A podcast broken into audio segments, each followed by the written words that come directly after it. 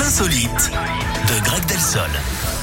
On va, où, euh, ce matin, On va en Greg Australie, Eric, avec cette info qui va en énerver plus d'un et plus d'une, hein, surtout en pleine mobilisation contre la réforme des retraites. Une Australienne de 11 ans vient d'annoncer qu'elle arrêtait de travailler pour toujours. Il faut dire hein, qu'elle peut se le permettre. Pixie, c'est son surnom, est déjà multimillionnaire. En trois ans, elle a bâti un véritable empire. hein. À 8 ans, elle avait lancé sa propre marque de vente de jouets avant d'enchaîner avec des accessoires de mode pour filles. Ça lui rapportait plus de 120 000 euros par mois. Elle a donc décidé avec ses parents qu'il était temps désormais de se consacrer à sa scolarité. Elle entre au collège hein, l'an prochain.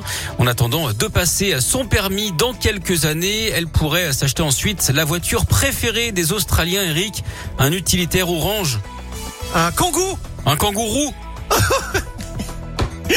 Très bien, merci beaucoup. Je vous en prie. Eh Oui, kangourou, bien Ah sûr. oui, il est orange. Mais oui, mais oui, il est orange, il est roux, donc parfait. Kangourou, parfait. merci beaucoup.